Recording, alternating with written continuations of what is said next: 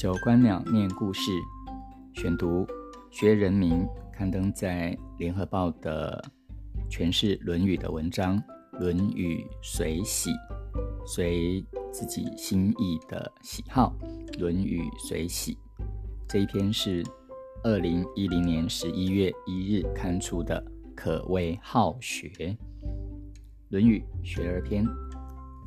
子曰。君子食无求饱，居无求安，敏于事而慎于言，就有道而正焉，可谓好学也已。谈孔子之学，以及“乐”“乐”二字，喜悦的“悦”，快乐的“乐”。论孔子的好学，先要体会他的元气饱满。读过《论语乡党篇》，大家清楚。孔子对于吃食之事，其实在行。他不仅深谙饮食之理，且一饮一啄都能深视各宗滋味，甚至会让人误以为他是个美食家。然而，如此深视饮食的孔子，却又说食无求饱，这岂不怪哉？这乍看的矛盾，其实只是孔子的有余。孔子因为元气饱满，故多有余欲，有充分的余剩余的空间空闲，遂可既能讲究，又可食无求饱，既身辨其味，又甘于粗茶淡饭，虽颇在行，却可不盈于心。那回他不是又得意地说自己是发愤忘食，乐以忘忧吗？哎呀，看那表情可神气呢！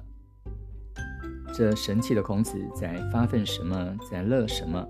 用《论语》的话，两个字：学道。若是现在，则说修行。孔子发愤忘食的学来学去，所言之学，都和修行脱离不了干系。这正与今日所谓学问最是不同。今日学院做的是抽象学问。与修行是没有关系的。孔子的学因为结合修行，所以他最大的学问就是他生命的自身。人比学问大，人比议论真。于是，我们读《论语》，可以不为了吸取任何知识，也不为了学院强调的哲学思想。就只纯然关心孔子与他那班弟子做了些什么事，而又说了些什么话，甚至我们只是更直接的去感觉，感觉他们的生命质地与其展现出来的生命气象。于是相逢相睹相映相照，我们读《论语》如闻庆泰，好像听着他们的谈笑。读着读着，胸臆之间顿时清朗许多，心胸舒畅起来，身上诸多浊气，原来种种不清不爽，似乎也都抖落了不少。这就是好学。所谓好学，就是抖落身上的浊气，让自己时时刻刻都能神清气爽，让自己了然分明。让自己有个好心情。事实上，每回神韵气浊，觉得半点元气都无有，常常是别人都还没察觉到，自己就先憎恶了起来。譬如上回，我一家五口去听琴人黄永明弹琴，他为奏一曲《忆故人》，特意准备了两把明代古琴。以钢弦，以丝弦，那丝弦音色好，鸣琴配丝弦，真有寥寥之思。但这丝弦音量小，且不稳定。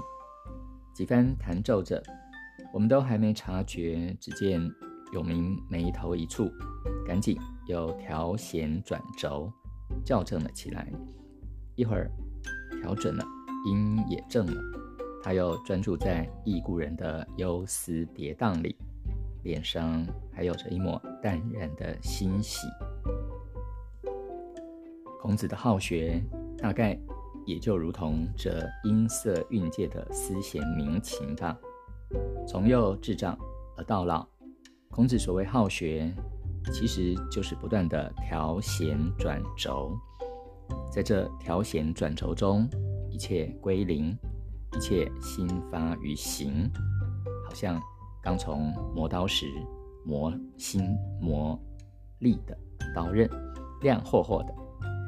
苟日新，日日新，又日新。孔子的好学是让每个日子都透出了新鲜味，都有光亮，都能元气满满。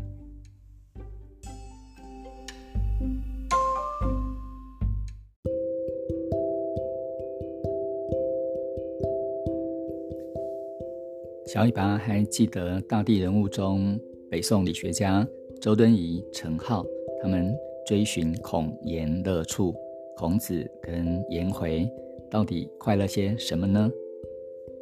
薛仁明给出了他的诠释：